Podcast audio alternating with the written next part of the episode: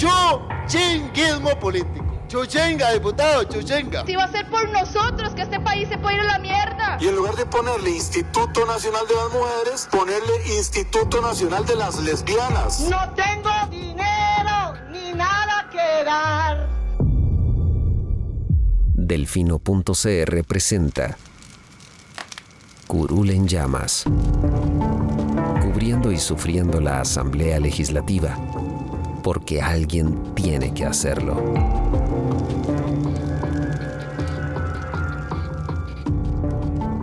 Hola queridos suscriptores de Delfino.cr, bienvenidos a un nuevo programa de Curul en Llamas, el podcast semanal donde les comentamos los temas más relevantes e irrelevantes de la Asamblea Legislativa. Les saluda Luis Narigal desde el 15 de octubre del 2021, como siempre en compañía de... May, espero que todas y todos estén bien. La agenda de esta semana, vamos a hablar de un par de proyectos interesantes que avanzaron en sus respectivas comisiones legislativas, dos proyectos que se movieron en el plenario legislativo que también van a tener importantes repercusiones en el país y una iniciativa del Poder Ejecutivo para resolver un conflicto internacional entre las instituciones del país que cobran cuotas obreros patronales y las agencias de Naciones Unidas. Spoiler, el Ejecutivo quiere que no paguen ninguna cuota obrero patronal. Pero comencemos por un proyecto que dio de qué hablar esta semana, el proyecto presentado por la diputada Paola Vega de Stealthing. Me parece que es el nombre, disculpen la pronunciación. En resumen, es eh, para penalizar la práctica de removerse el preservativo durante eh, relaciones sexuales sin el consentimiento de la otra persona. Eso es eh, el, el stealthing propiamente. El proyecto lo que viene a hacer es a penalizar este tipo de conductas. Eh, a nivel internacional, esto, digamos, ya está regulado en algunos lugares. California me parece que es el más reciente que generó legislación en esta materia y bueno, estaba detenida la discusión de este proyecto en comisión eh, y se logró dictaminar de forma afirmativa. Sí, eh, solo hubo dos votos en contra, creo que uno fue Walter Muñoz y el otro el diputado que no me acuerdo. Eh, este proyecto tiene penas de prisión. El proyecto salió tal y como lo presentó doña Paola. porque lo, como lo cual ahora no significa algo positivo, digamos. Recordemos que debido a la guillotina legislativa, el artículo 80.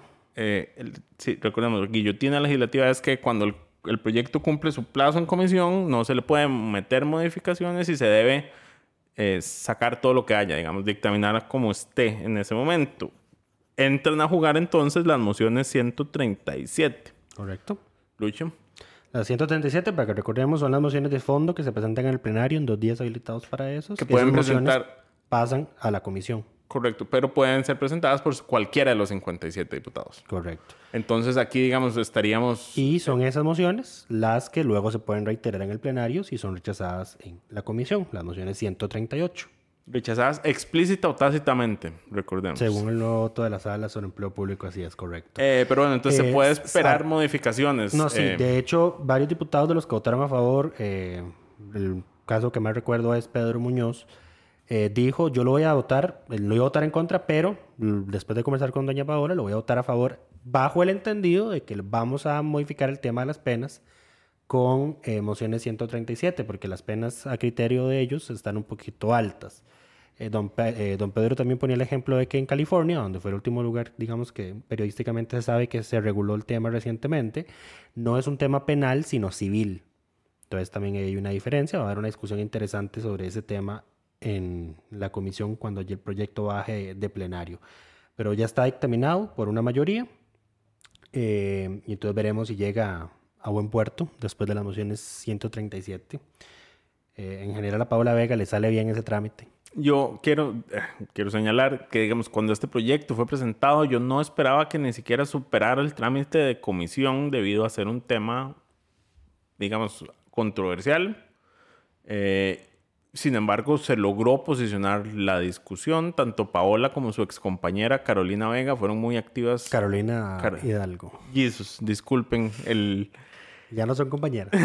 Por eso, su ex compañera Carolina Hidalgo fueron muy activas en redes sociales em, para eh, mover, digamos, un poco el tema. Me parece que la aprobación en California también lobby. le dio un, pul- un impulso Sí. eh, a la iniciativa eh, y habrá que ver qué pasa. Pero, digamos, ya el, el- el simple hecho de que el tema se esté discutiendo en esta Asamblea Legislativa específicamente es... Con esta conformación. Con esta, exacto, con esta configuración de conservadores que tenemos, es, un, es, es un avance significativo y, y el, y el reconocimiento a las diputadas por, por eso. me dio risa porque eh, Walter Muñoz decía que no podíamos estar metiendo a la cárcel más gente.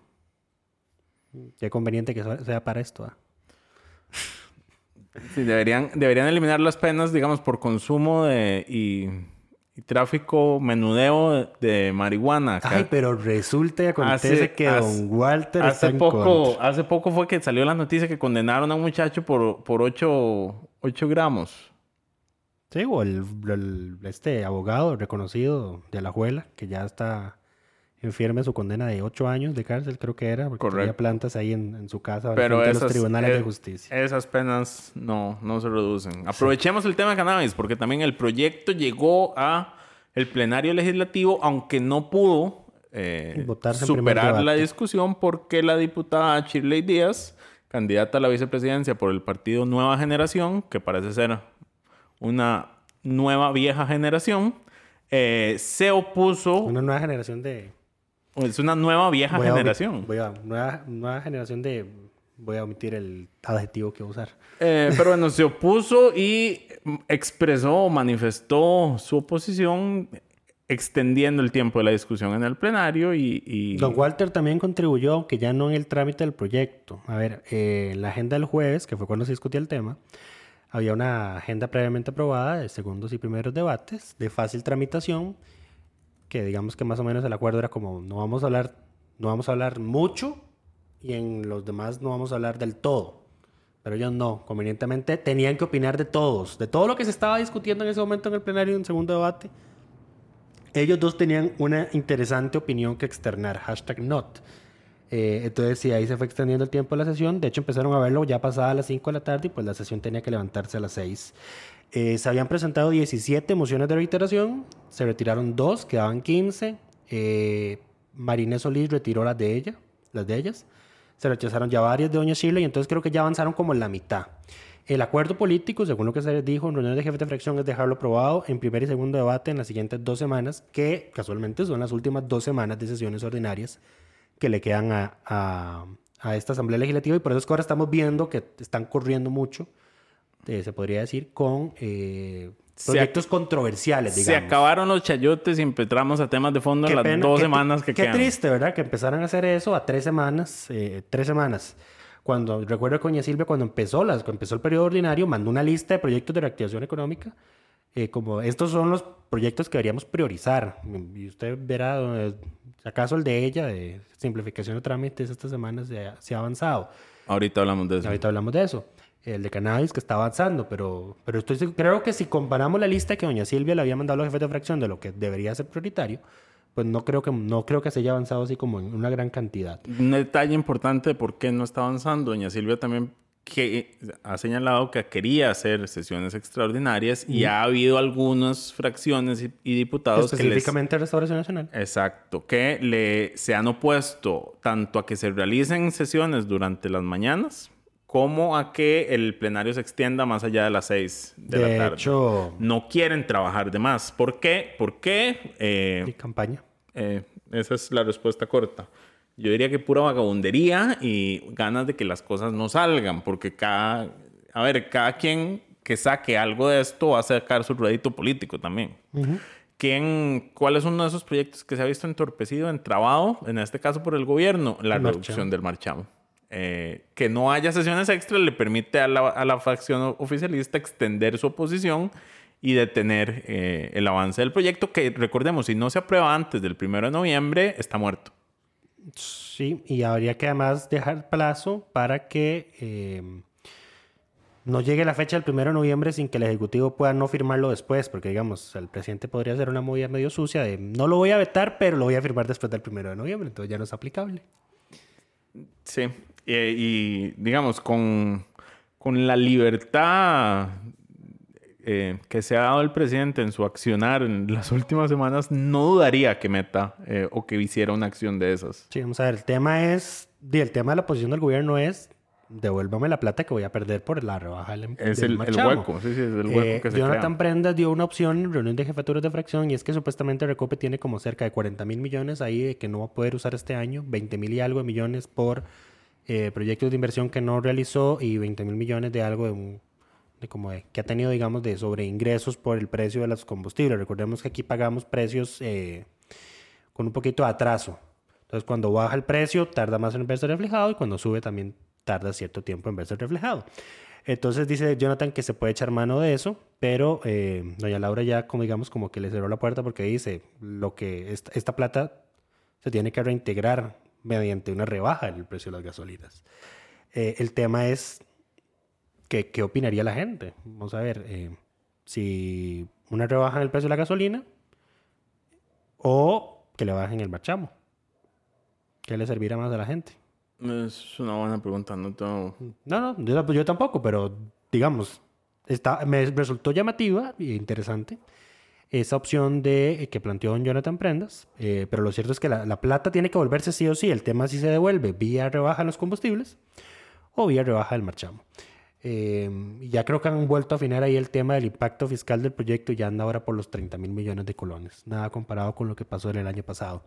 Pero bueno, eh, volvamos a la lista de temas. El proyecto que sí avanzó y que mencionaba Lucho hace un momento de la agenda significativa, llamémoslo así, eh, es el proyecto que refuerza el silencio positivo presentado por la señora presidenta de la Asamblea, Silvia Hernández. Eh, y lo que viene a ser la principal diferencia A mí me encanta cómo doña Silvia ha usado la presidencia para impulsar sus proyectos. Me fascina. de ahí, por lo menos.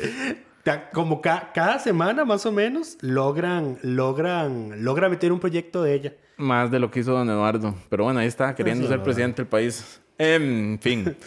El proyecto lo que hace y su principal eh, aporte, digamos, al país es que el silencio positivo ya existe. Eso había sido aprobado hace varios años. No, no tengo en este momento recuerdo eh, concreto de cuándo fue que se aprobó esta ley pero es de oche- 8.220, eso tiene que ser 2014, antes del 2014.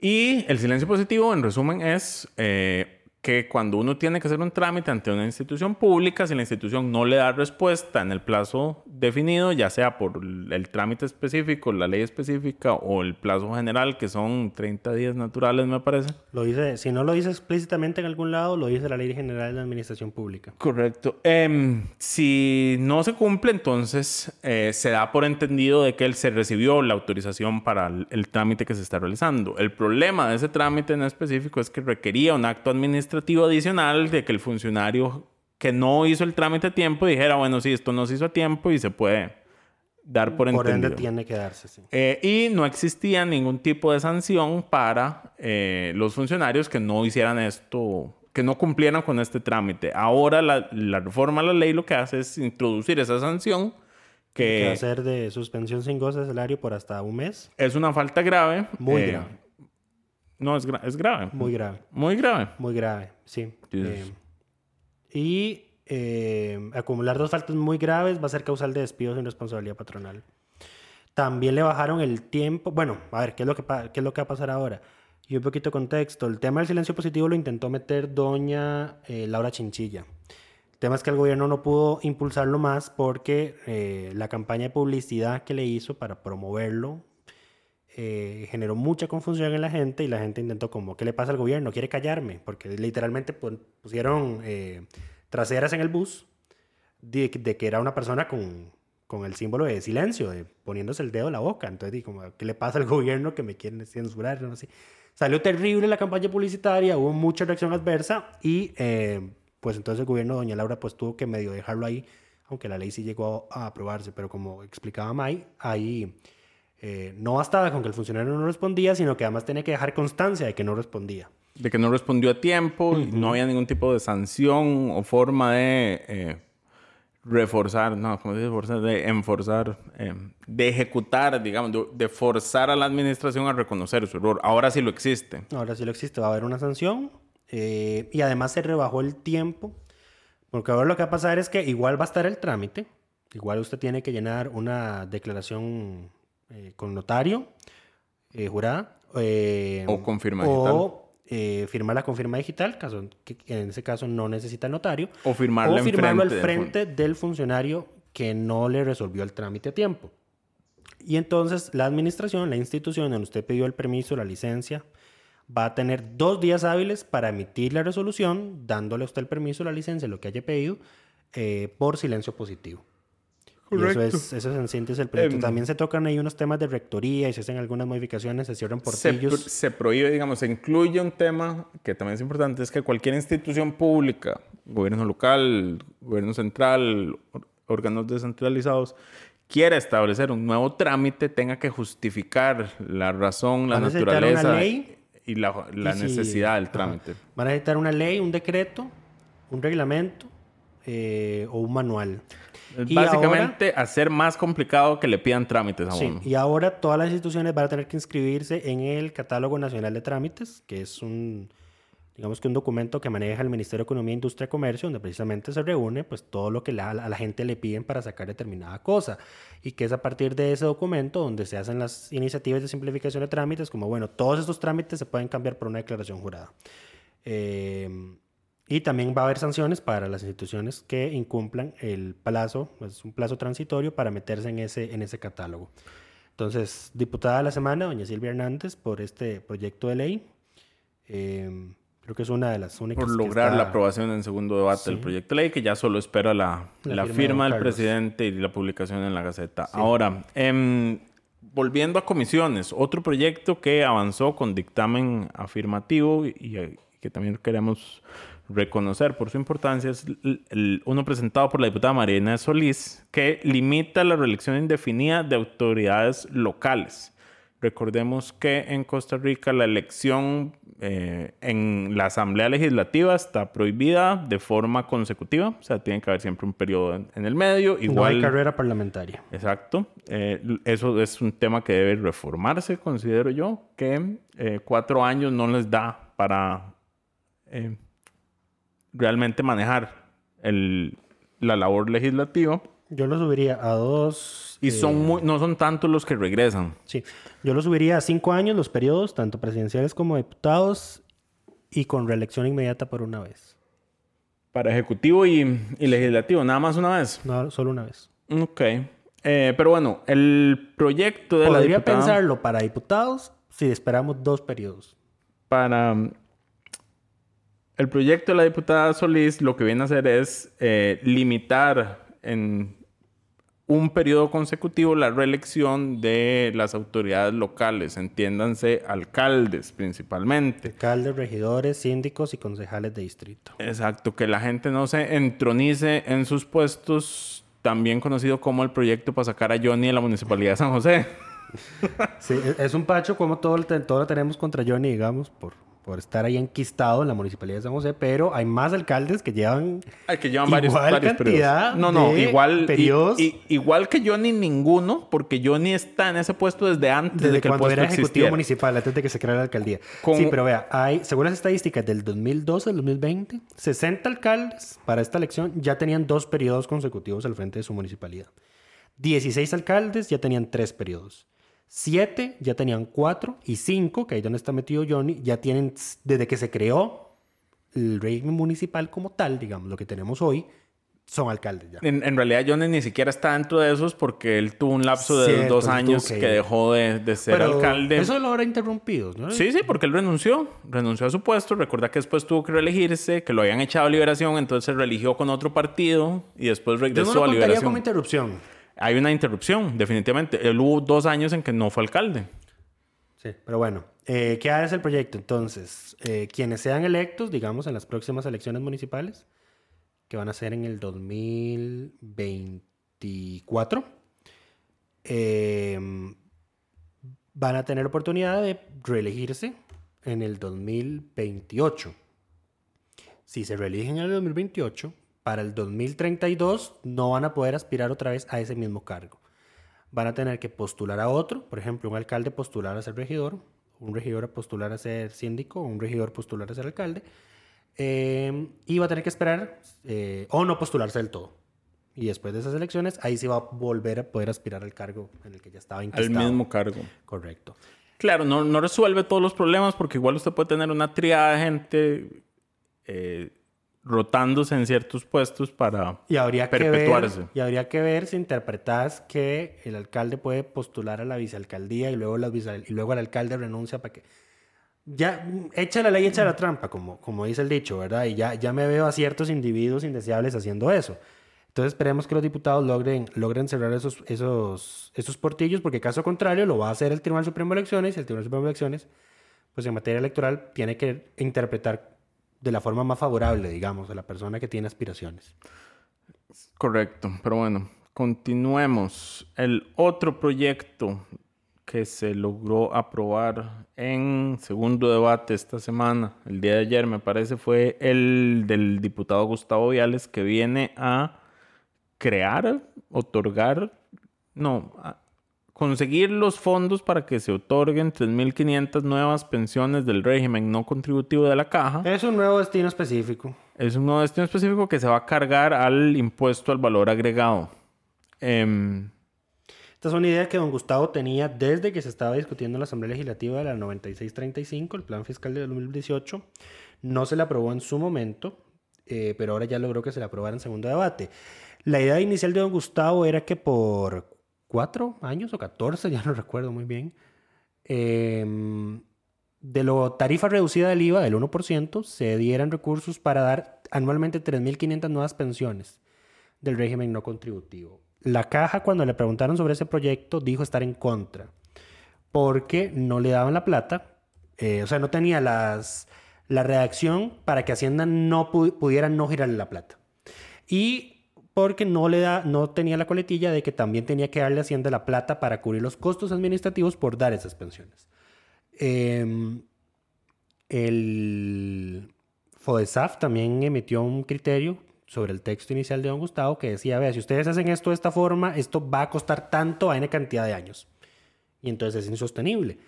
Entonces la redacción ya final que se aprobó es que va a ser a perpetuidad, pero van a ser solo 3.500 pensiones, no van a ser 3.500 cada año. Entonces, de todo lo que se recaude del IVA, Hacienda tiene que girar lo que la caja necesite para dar pensión y por gastos administrativos para dar 3.500 nuevas pensiones del régimen no contributivo. Y ese es el, ese es el proyecto. Ese sí te contenía la vista buena, la, la, la venia de todos menos de Hacienda.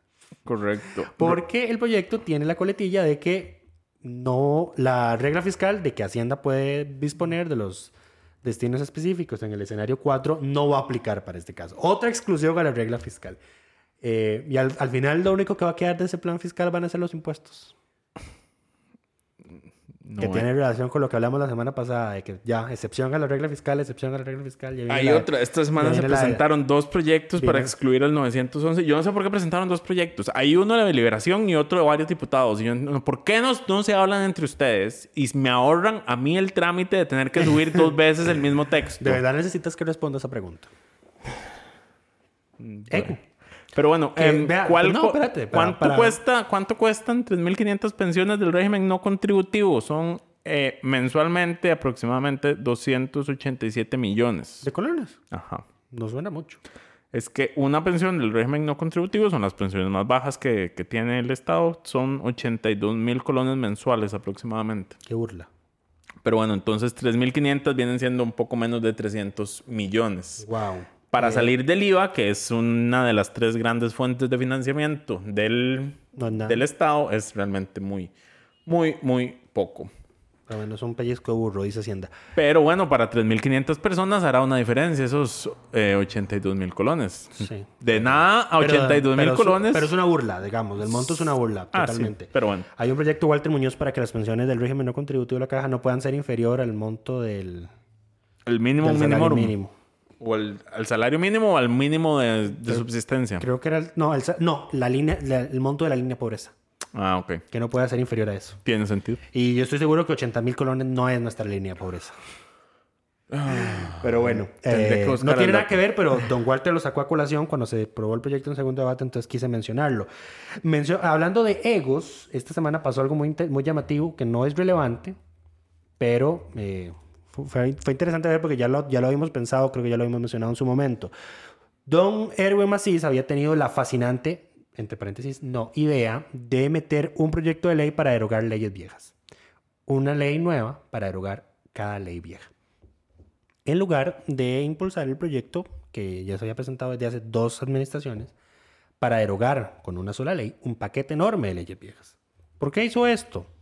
Don Erwin dice que es que como el proyecto grande no avanzaba, él decidió ir metiéndolos uno por uno.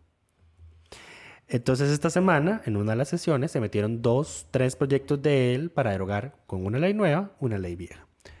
Eh, protestó Paola Vega y hasta José María Villalta que dijo, no, no entiendo, esto no es economía procesal. Porque vamos a quedar con la, misma con la misma cifra de leyes al fin y al cabo. Eh, y otras cosas que quisiera decir, mejor me las guardo. Y yo no, José María, yo las digo por usted. Don Werguen hizo esto, hizo eso porque quería igualarlo a usted en cantidad de proyectos de ley presentados. Y yo creo que ni así le alcanzó. No lo llega. Don- llega. Si soy completamente sincero, don, pasa- don Erwin es la razón por la cual nosotros no usamos cantidad de proyectos como indicador legislativo. Sí, no, y además don José María también es en parte responsable de eso, porque don José María también tiene la mala costumbre de que cuando le rechazan un proyecto de ley en comisión, lo presenta inmediatamente. Y a mí me parece que eso es un portillo que el reglamento no debería permitir. Eh, sé que, por ejemplo, hay países, eh, Chile, el Reino Unido, donde si se rechaza una iniciativa, tienen que pasar determinada cantidad de tiempo para que eso pueda volver a ser sometido a conocimiento a la Asamblea. Eh, y eso aquí no pasa. Entonces, a don José María le rechazan un proyecto en comisión y va inmediatamente al día siguiente y lo presenta. O se le vence el plazo cuatrienal, inmediatamente lo presenta. Ok, la línea de pobreza son 100 No, no jodas. per cápita. 112 mil colones en la zona urbana, eh, 86 mil colones en la zona rural per cápita. O sea, en un hogar de 5 personas hay que multiplicar eso por, por 5. Esa es la línea de Ya, pero la pensión por régimen no contributivo se da por persona, no por familia. Correcto. Y entonces... No le da O sea, para... la están, la están dando por el- la línea de pobreza per cápita de la zona rural. Es menos de eso. Lo que sí está por encima es la línea de pobreza extrema, en la cual el monto per cápita es 50 mil colones en zona urbana y 41 mil colones para la zona rural. 50 mil colones, madre, ¿qué Esa es la línea de pobreza extrema, según los datos al 2020 del INEC. Pero Wow. bueno, dato estadístico del día. Ocupamos un patrocinador para poder decir como dato palmolive o da- dato... Eh, algo así. Eh, como, como en los partidos de fútbol, ponerle, ponerle patrocinadores a las estadísticas. Pero bueno. Ahí está, oportunidad comercial. em, Interesados, escríbanle a maya, que- Exacto. Eh, el, el, el proyecto que sí avanzó esta semana, eh, iba a decir que, que es el de, el de Erwin, pero no, no fue el de él el que avanzó, fue el, el otro paralelo del patrocinio de licores a las actividades deportivas. Que de hecho ya llegó el voto de la sala sobre ese proyecto que llevábamos meses Lo, esperando. lo comentamos la semana pasada. Eh, ¿Lo comentamos la semana pasada? ¿Sí? Sí, ok, entonces no vamos a comentarlo esta vez. Me parece que sí. Eh, No, mentira, no lo comentamos porque entró el lunes. ¿Ves? Es que esta semana, no sé, estuvo como rara. Lo- Eh, lo pero bueno. es que lo- tengo en este momento un lagunazo mental y no recuerdo qué fue lo que dijo. Ya recuerdo lo que fue lo que dijo la sala. Em, síntesis. El proyecto fue declarado inconstitucional porque fue dispensado a trámites en el plenario después de haber sido dictaminado en una comisión legislativa. La sala dice que eso va en contra de la literalidad de lo que dice el artículo 177 del reglamento, ya eso todos lo sabíamos. Lo que, no, lo que estábamos esperando no es qué iba a pasar con este proyecto, es qué va a pasar con todas las leyes que esta Asamblea Legislativa, inclusive anteriores asambleas legislativas, han aprobado con esa misma táctica de, dicta- de dispensar de trámites un proyecto ya dictaminado. Eh, porque iba, iba a haber un efecto dominó si la sala no hacía una interpretación una salvedad. Eh, nosotros sacamos la alerta, yo hice la nota de cuáles leyes de esta asamblea tenían ese problema. Eran como 15, solo de esta asamblea. Solo de esta asamblea, y había 15. Y había leyes significativas. A ver, incluida una del tema de condonaciones para los productores agrícolas. La Que famosa. ya la Contraloría impugnó la sala diciendo, usando el, usando el tema de lo que pasó con este proyecto de patrocinio a licores. Correcto. Creo que ahí es donde se va a resolver realmente qué va a pasar con esas Lo leyes. que- sí, lo que, eh, y esto es obvio que lo resolvieron, tardaron tanto resolviéndolo porque estaban discutiendo qué iban a hacer. ¿Cómo? Varios magistrados presentaron notas y una muy reveladora es de Doña Namari, porque dice, es público y notorio, léase, Delfín no lo publicó, que esto va a generar un efecto dominó. Lo que pasa es que esto no es culpa nuestra, porque nosotros nunca nos habían sometido a conocimiento la, el alegato de que dispensar de trámite es un proyecto ya dictaminado es inconstitucional. La Esta sala, es está, primera la- vez. la sala está diciendo, esto no es mi culpa porque usted hasta ahora me pregunta. Correcto. Y nadie nunca se le quería preguntar esto. No es mi sala- culpa todo lo que usted ha no puede- haciendo esto. Y la sala no puede actuar de oficio, solo a petición de parte. Exacto. Entonces ahí está la, digamos que la justificación de por qué hasta ahora. El tema es que eh, una mayoría de magistrados decidió que el mecanismo pueda seguir usándose aunque sea inconstitucional, siempre y cuando se cumplan tres requisitos. Uno, que haya unanimidad en la votación de la dispensa de trámites de quienes estén presentes. Dos, que nadie puede decir lo que estamos haciendo es inconstitucional. Tienen que sesionar normalmente, participar del acto ilegal y toda la cosa. Y la tercera es que no se violenten los eh, derechos de los diputados, que fue lo que pasó con este proyecto de ley de patrocinio del licor, porque el proyecto tenía mociones de fondo presentadas, se dictaminó, se le aprobó un texto sustitutivo que cambió radicalmente la, la redacción, y entonces las mociones que quedaban restantes no pudieron ser votadas, Y no, se quedaron... y no se le permitió a, a esos diputados meter nuevas mociones al texto nuevo. Ah, sumado a que se aprobó el sustitutivo y se aprobó en primer debate el mismo día, entonces no hubo publicidad del texto. Entonces eso también tuvo ahí repercusión. Fue un desastre lo que pasó con, con ese, con, ese, con ese proyecto de ley. Todo por las ganas de don Erwin Macís de correr. El que, el que mucho... ¿Cómo es? La, la prisa es mala, es mala compañera. Eh, pero bueno, a mí me sigue chocando. Uno, que le des portillos para que sigan usando trámites inconstitucionales. Y ya no solo con esto. Pero ya lo habíamos visto con el tema de, de empleo público que dice, usted no, puede usted no puede venir a mí a decirme, esto fue un trámite inconstitucional, si usted estaba presente y participó de ese acto y no lo advirtió. Correcto. Aquí lo que yo creo que va a resolver, ah, va a zanjar este tema de la acción de la Contraloría General de la República. Ahí es porque donde la, sala, tiene que dimensionar. va a tener que ponerlo, ahí sí va a tener que poner los puntos sobre las IES de leyes que han pasado por este tipo de procedimientos y fueron aprobadas y ya están vigentes. Claramente la Contraloría quiere que esto se caiga porque era un proyecto De condonación de deudas. de condonación, uno de condonación de, sistema deudas banca para y abierto eh, a No está, sí. La, la Contraloría tipo de- además alegó que no hay estudios técnicos y toda la cosa, entonces digamos que la sala podría zafarse de hacer la interpretación en ese momento y resolver si es inconstitucional porque no hay estudios técnicos. Pero en el caso que no lo hiciera, la ley de la jurisdicción le permite a la sala dimensionar el efecto de sus sentencias. Caso más emblemático, matrimonio igualitario. Eh, pero bueno, a mí honestamente me explota la cabeza ese voto. O sea, por más que le intenté encontrar sentido, A ver, Eh, eh, dimensionemos. no lo- no lo encuentro. El- básicamente, y, y hay que reconocer, este es un procedimiento que la Asamblea Legislativa usa o ha usado abusaba, frecuentemente abusó de él. para resolver diferencias en textos finales que no pudieron ponerse de acuerdo antes. Eh, creo que aquí empieza a jugar, tienen que ponerle más atención a las comisiones y a sus mociones eh, 137 porque ya les quitan esta medida de resolver en plenario. Y además era un bypass eh, muy descarado al reenvío a la comisión dictaminadora. Ese es el tema donde yo creo 154. que ahí es donde la sala dice, pero es que aquí te estás brincando porque para regresar a comisión necesitas 38 votos. Sí, en parte la sala lo que dice es que cuando ustedes hacen esto, ustedes están violando los derechos de los diputados de la comisión dictaminadora. Porque ustedes son mayoría y ellos son minoría. Eh, eso es, digamos, como el, el racionale. Básicamente. de la- de la y lo otro es que la sala se crea una nueva categoría que dice este, la, una- requiere la- mayoría- la unanim- unanimidad eh, da una cierta potestad. La una- la unanim- lo que dice es la unanimidad convalida los vicios de procedimiento. ¿Qué otro tema nos queda pendiente?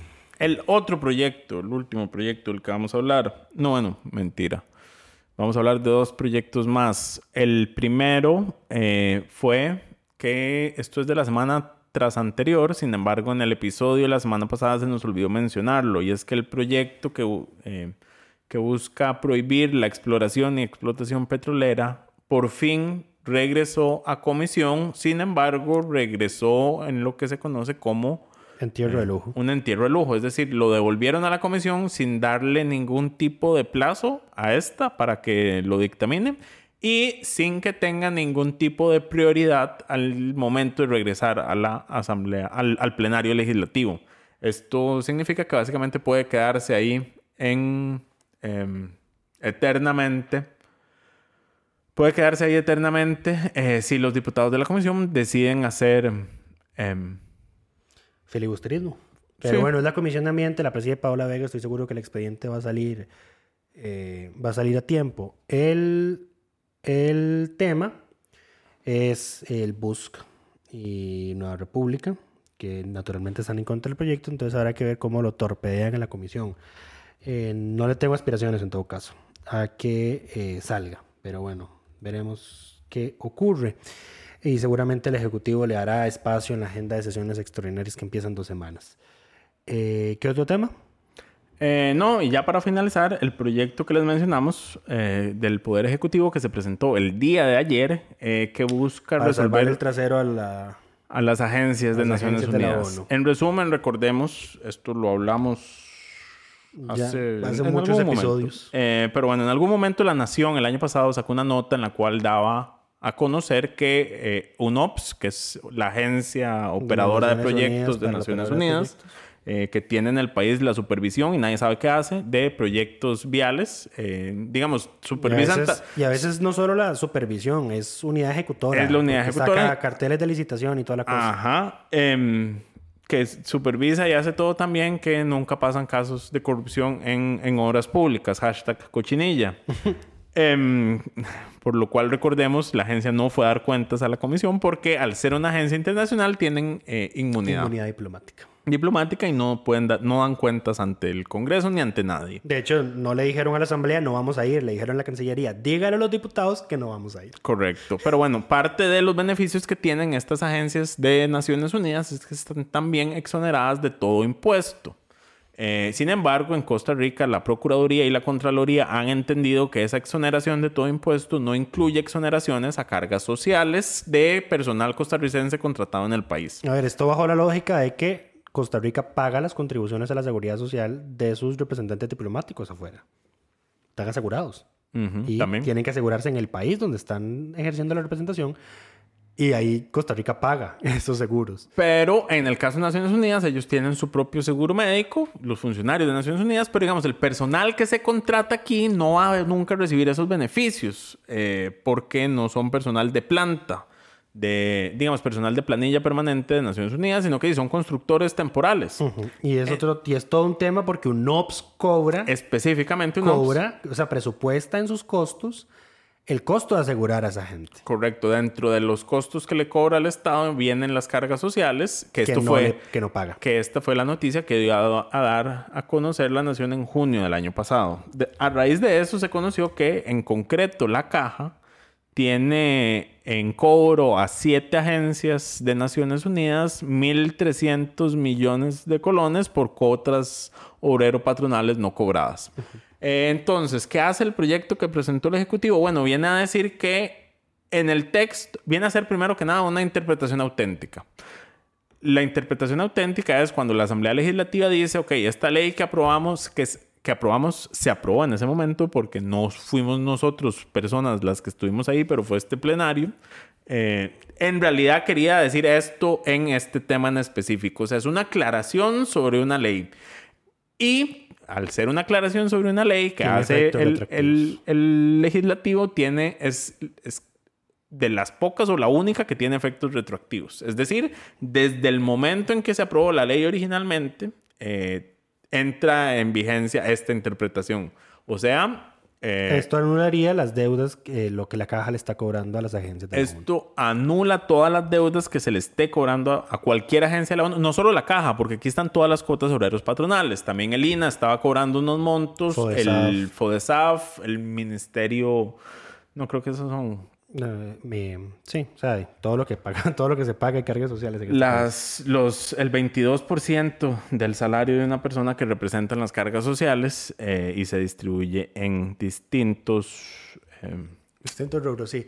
exacto. Eh, es, ah, para mí es francamente inexplicable, uno, eh, que el gobierno presente esto. Citan que es que di, para cobrar eso hay que ir a pelear internacionalmente y que eso va a costar mucha plata. Y- Pero que no lo haga teniendo el criterio de la Contraloría y la Procuraduría que dicen que sí tienen que pagar las cargas sociales. Correcto. O sea, es el Estado yendo en contra de lo que todas las instituciones le están diciendo que sí tiene que pagar. Eh, y además que es inexplicable que se le siga dando contrataciones a UNOPS para que la supervise o que las dirija. O sea, eh, Esto es... Esto es, esto es A ver, esto es- o sea, el sector privado debería estar súper molesto. Es competencia prácticamente leal. Es competencia leal. De hecho, la Cámara de Construcción se ha quejado abiertamente de, eh, de O sea, la yo- participación yo cuando, de UNOPS en Cuando veo en esto, apoyaría el públicas. proyecto de Pablo Heriberto Abarca de que, que pone freno a ese tipo de contrataciones. Eh, Correcto. ¿Cuáles son las agencias que están a las cuales la caja le está cobrando? Al, y estos son los montos que se tenía a, a mayo del, del año pasado. Está en una nota de la Nación. Pero bueno, se le está cobrando a la FAO, al PNUD, al, a la OIT, a la ACNUR, UNESCO y la NUT y a la OIM. O sea, todas las agencias que tiene Naciones Unidas en el país. En total, como les dijimos, 1.300 millones de colones es lo que, si se aprueba este proyecto, la caja tendría que renunciar a, ver, a recibir o haber recibido.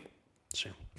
Eh, el gobierno lo que dice es el tema de que, bueno, hay una expectativa de las instituciones que ya incluyen esto dentro de sus cuentas por cobrar eh, y que para solucionar el tema de fondo propone esta inter- interpretación auténtica. Em, a ver, yo creo que lo que hace esto es, des- como decía Lucho, abrir la puerta a posiciones como las de Pablo Heriberto que digan a estas agencias, "Sá- sáquemelas de aquí, por favor. Eh, y Al menos en lo que respecta a obra pública. ¿verdad? No vamos a sacar a la UNESCO de aquí. Eh, No estoy tan seguro. Yo estaría dispuesto a sacar a varios, digamos. No, no, sí. a varios, pues que, a ver, es que los, los ya, es que organismos ya- internacionales son bastante inútiles. Eh, el- a ver, la eficacia, eficiencia de las agencias de Naciones Unidas en comparación con el costo que representan eh, no es eh, beneficiosa. ¿Estás diciendo que Donald Trump tenía razón en haber sacado a Estados Unidos de la OMS? No, eso no es lo que estoy diciendo.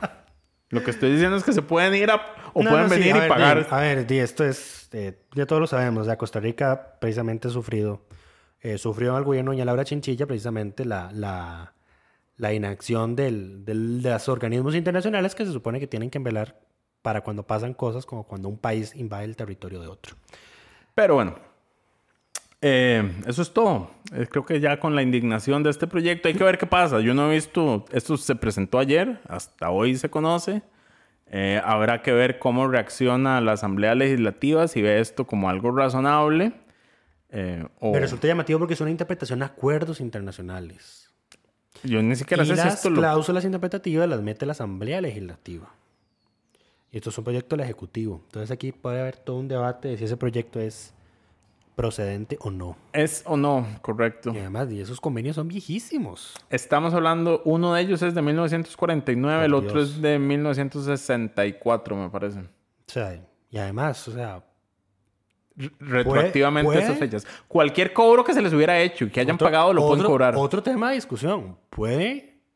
El ejecutivo interpretar auténticamente. mm, No, ya, es, ya eso lo mencioné. Pero a ver, es que la interpretación auténtica es lo que quería decir la Asamblea cuando aprobó la ley. Correcto. La gente del 49 está 6 metros bajo tierra hace rato.